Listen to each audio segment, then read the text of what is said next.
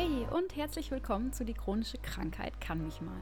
Der Podcast für alle, die trotz chronischer Erkrankung selbstbewusst und selbstbestimmt mit neuer Energie, Lebenskraft und Freude wieder voll durchstarten wollen.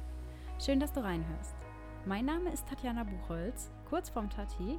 Ich bin Naturwissenschaftlerin und angehende Heilpraktikerin sowie Reiki-Therapeutin und ich freue mich sehr, dich mit diesem Podcast auf deinem Lebensweg ein Stück weit begleiten zu dürfen.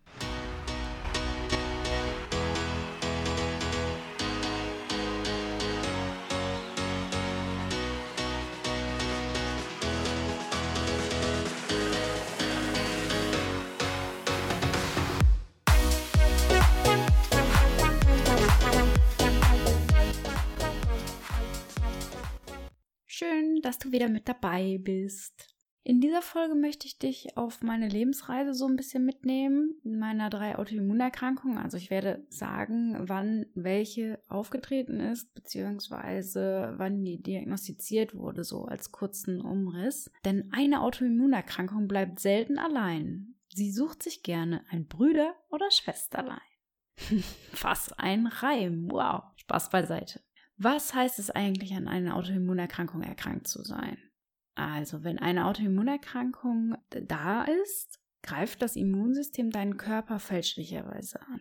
Also das Immunsystem schützt sich ja normalerweise vor Keimen wie Bakterien oder Viren. Wenn es dann diese fremden Eindringlinge bemerkt, sendet es eine Armee von, ja, ich nenne sie mal Kämpferzellen aus, um sie anzugreifen.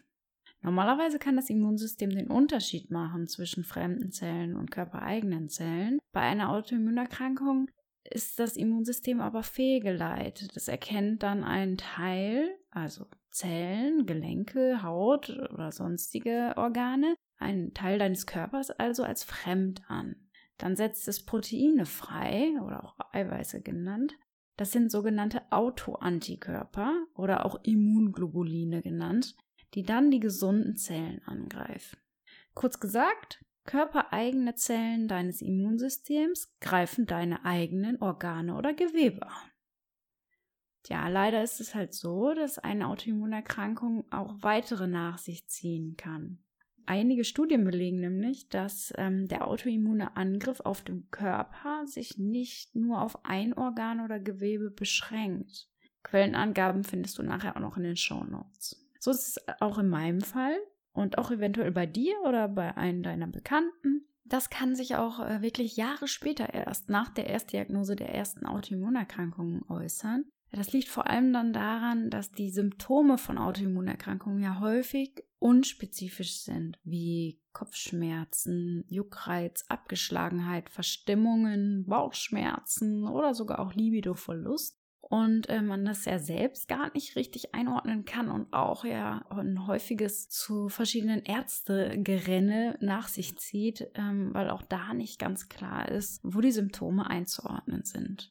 Daher sollten auch unspezifische Symptome immer ernst genommen werden und äh, bei den Anamnesegesprächen beim Arzt immer erwähnt werden. Ja, leider gibt es mir jedenfalls nur äh, wenige bekannte Ärzte, die die Zusammenhänge erkennen und auch ganzheitlich therapieren. Oft werden die Symptome sogar ausschließlich auf die Psyche geschoben, habe ich auch schon mehrfach gehört ähm, und mitgekriegt und dadurch fühlen sich viele Betroffene wirklich auch unverstanden weil man selbst als Betroffener merkt die Symptome natürlich. Und ja, sicher, die Psyche, die mentale Gesundheit, die wirkt sicherlich auch darauf ein, aber man bildet sich die Symptome ja an sich nicht ein.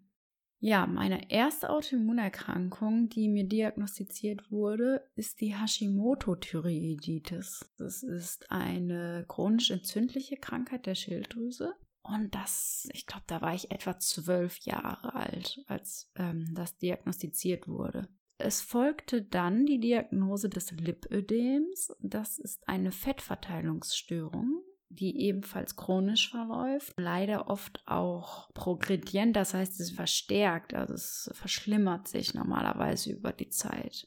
Ähm, das wurde aber auch erst mit 25 Jahren diagnostiziert, obwohl es meiner Meinung nach oder ja ganz sicher sogar die ersten Anzeichen schon bereits sieben oder acht Jahre zuvor gab. Aber auch da habe ich nicht den richtigen Arzt gefunden oder es wurde nicht, ja, ich, ich glaube einfach, es war Unwissenheit noch, es war noch gar nicht so bekannt. Ich glaube, ich würde jetzt mal sagen, seit den letzten zwei, drei Jahren hat das Lipidem überhaupt erst auch medial an ähm, Aufmerksamkeit erlangt, bekommen. Verzeiht mir meine Versprecher. Es ist schon spät. Und als dritte und äh, bisher äh, mir letzte diagnostizierte Autoimmunerkrankung gesellte sich die Vitiligo hinzu. Das ist eine Pigmentstörung, auch Weißfleckenkrankheit genannt, die auch Michael Jackson hatte. Das war vor knapp zwei Jahren ungefähr.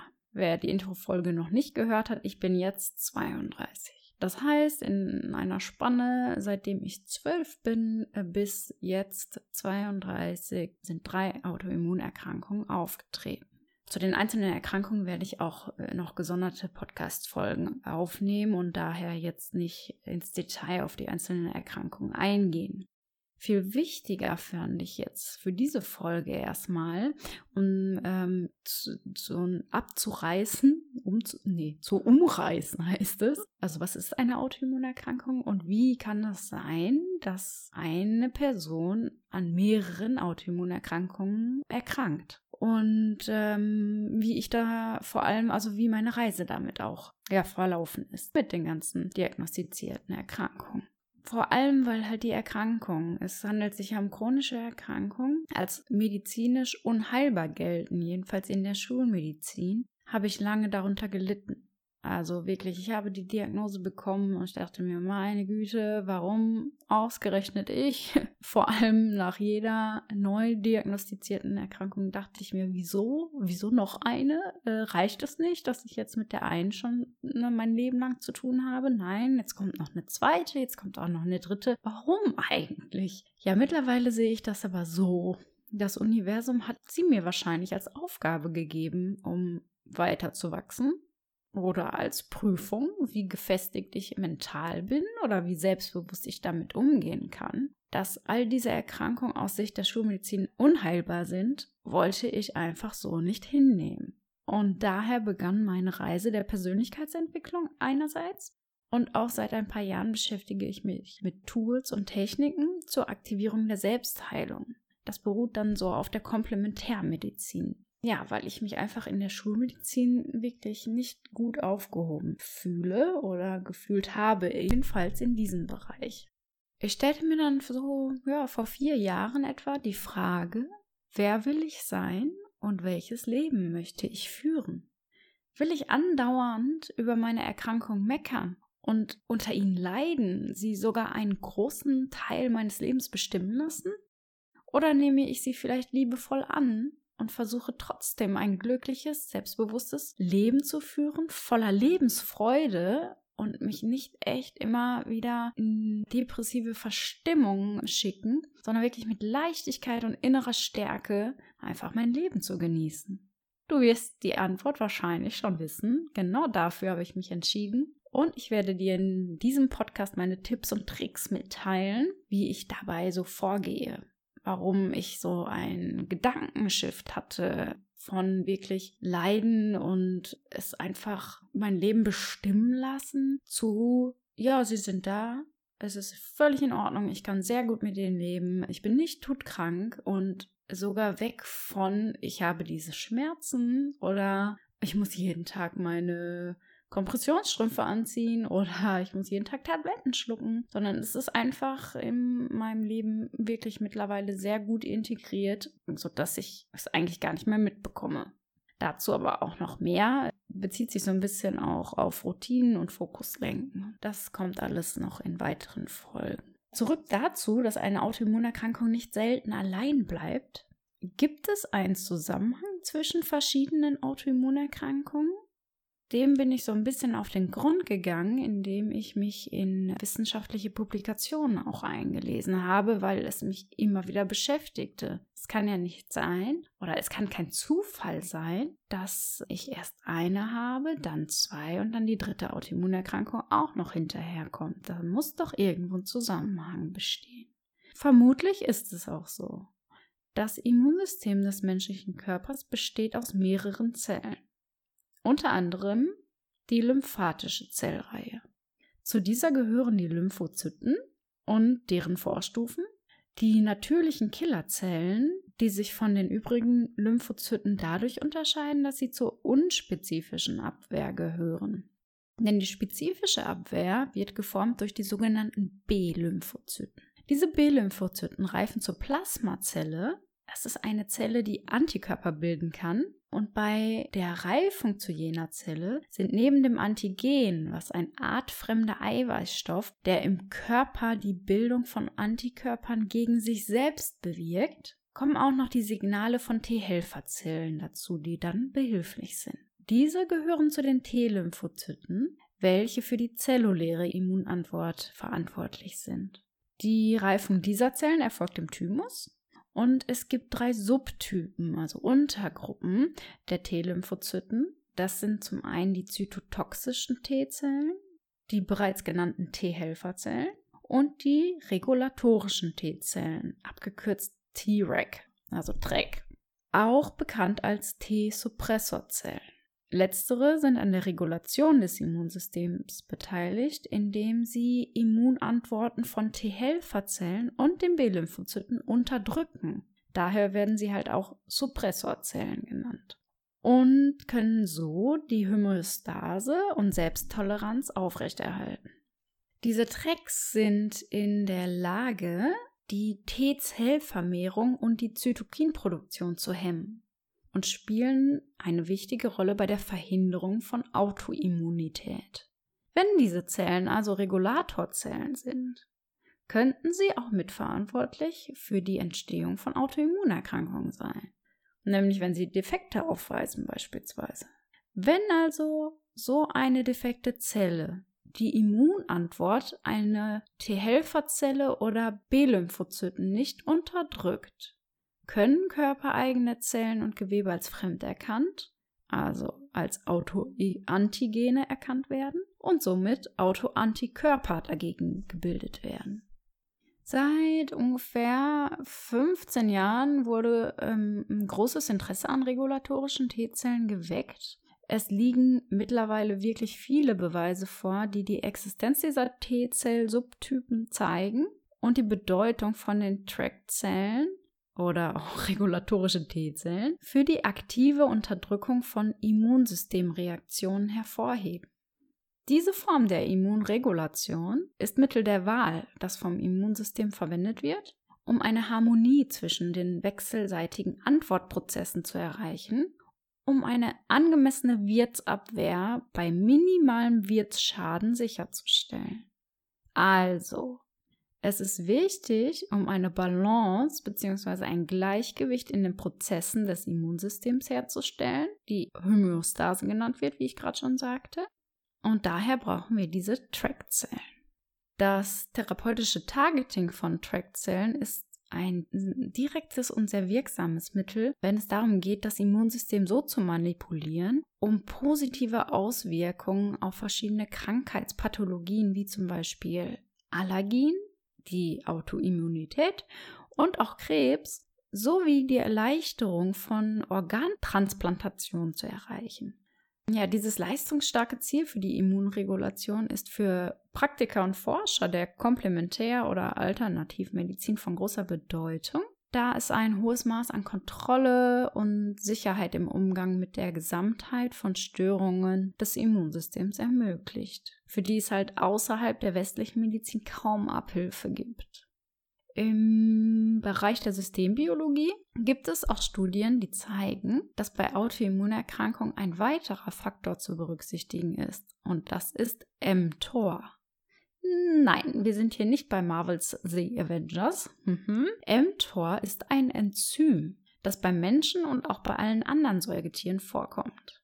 mTOR gilt als zentraler Regulator von verschiedenen Prozessen und reguliert die Vermehrung und Entwicklung der Zellen.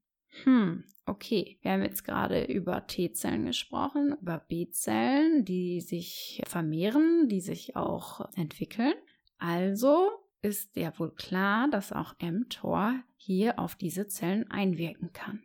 Unter anderem unterstützt mTOR auch die Signalkaskade, was ein über mehrere Stationen lauf, verlaufendes biologisches Signal ist, einer Immunantwort. Aktiviert wird dieses Enzym, also das mTOR, zum Beispiel durch den Lebensstil unserer westlichen Welt.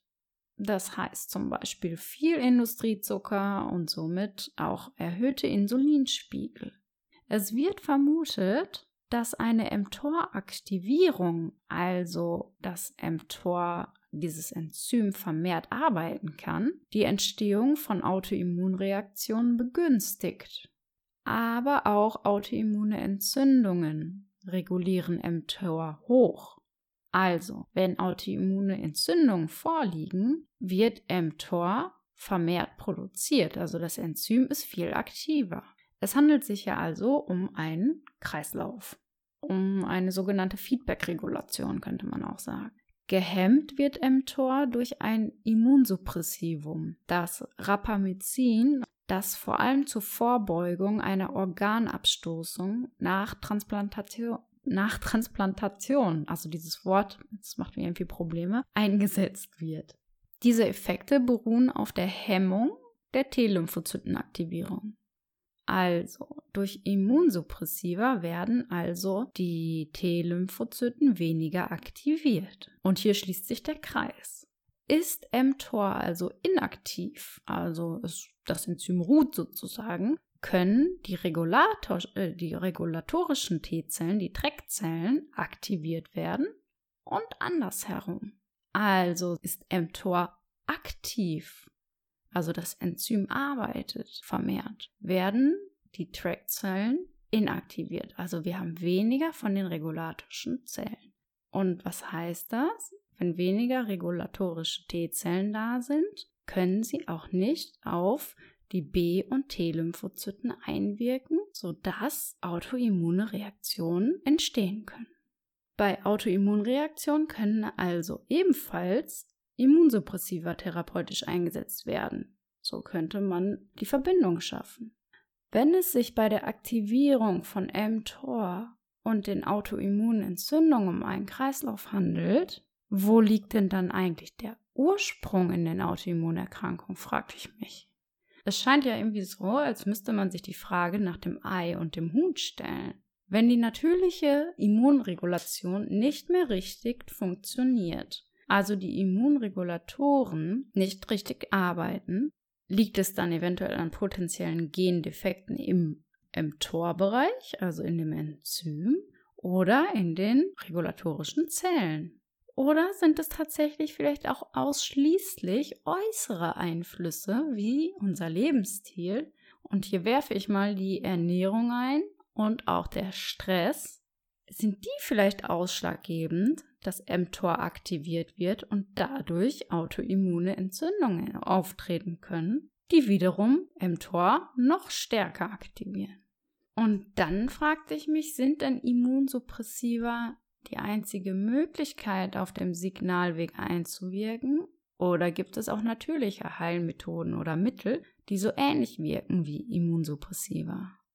Da bin ich auf einen Herrn Dr. Edmund Blapp gestoßen, der sagt, dass Vitamin D als Therapeutikum bei sehr vielen Autoimmunerkrankungen sehr wirksam sein kann. Also würde ich sagen, viel Tageslicht draußen tanken Dabei aber den Sonnenschutz nicht vergessen, wenn die Sonneneinstrahlung zu stark ist. Naja, ich glaube, wobei Dr. Blapp hat hier eher von Vitamin D als Höchstdosisverabreichung unter ärztlicher Kontrolle gesprochen. Ähm, übrigens, Vitamin D ist kein klassisches Vitamin, auch wenn es so heißt. Es handelt sich um ein Steroidhormon. Das so nebenbei. Ich habe gerade schon den Einfluss unseres Lebensstils erwähnt. Hier kommt dann die Epigenetik ins Spiel.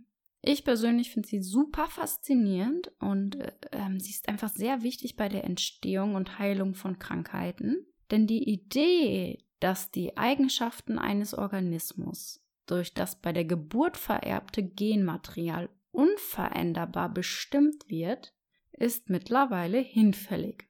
Denn bei epigenetischer Regulation verändern Enzyme bestimmte Abschnitte der DNA, um sie besser oder weniger gut ablesen zu können. Hier wird aber nicht in die Molekülabfolge des DNA-Strangs eingegriffen, sondern etwas darüber, also eine Ebene darüber. Deswegen heißt es auch Epigenetik, denn Epi kommt aus dem Griechischen und heißt über. Also eine übergeordnete Regulation in der Genetik würde ich das zusammenfassen. Tatsächlich können sogar subtile Umweltveränderungen den Zugriff auf unser Erbgut durch die Epigenetik erhalten. Auch Krankheiten und die Veränderung von Persönlichkeitsmerkmalen können epigenetisch beeinflusst werden. Dazu werde ich aber noch eine andere Folge machen. Ich denke, das waren vorerst ziemlich viele Informationen, sehr wissenschaftlich. Ich denke, das reicht für eine Folge. Nun heißt es, diese Informationen erstmal sacken zu lassen. Wenn du aber noch weitere Fragen hast, vielleicht die jetzt aufgekommen sind zu dieser Folge, schick mir gerne eine E-Mail oder kontaktiere mich über Social Media. Eine kurze Vorschau gebe ich dir noch zur nächsten Folge und zwar wird es dann ins Detail um eine meiner chronischen Krankheiten gehen, das Lipödem. Würde mich riesig freuen, wenn du da auch mal reinhörst und meinen Podcast abonnierst, mir eine Bewertung da lässt und ja, mich einfach da so in meiner Arbeit ein bisschen unterstützt und mir dein Feedback aber auch mitteilst. Ach so, das habe ich, glaube ich, bisher noch gar nicht erwähnt. Ich werde vermutlich die neuen Folgen im Zwei-Wochen-Rhythmus online schalten, werde dazu aber auf Instagram demnächst nochmal eine Umfrage in den Stories machen bezüglich des Wochentags, also was euch da vielleicht am liebsten ist. Ja, ich hoffe, dir hat diese Folge gefallen und du konntest etwas für dich mitnehmen. Vielleicht hast du neue Erkenntnisse gewonnen. Vielleicht ähm, bist du aber auch ein bisschen überfordert gewesen mit den ganzen Informationen. Ich freue mich da auf jeden Fall, wenn du mir deine Gedanken mit mir und auch der Community auf Instagram teilst. Und du findest mich dort unter energetic.holistic.healing. Das verlinke ich dir noch mal in den Show Notes. Teile diese Folge auch gerne mit deiner Familie, deinen Freunden oder Bekannten, wenn du der Meinung bist, sie könnten diese Informationen vielleicht ebenfalls interessant finden. Und an dieser Stelle weise ich nochmal ausdrücklich darauf hin, dass ich Wissenschaftlerin bin und keine Ärztin und mein Wissen und meine Erfahrungen keinen ärztlichen Rat ersetzt. Let's stay positive, deine Tati.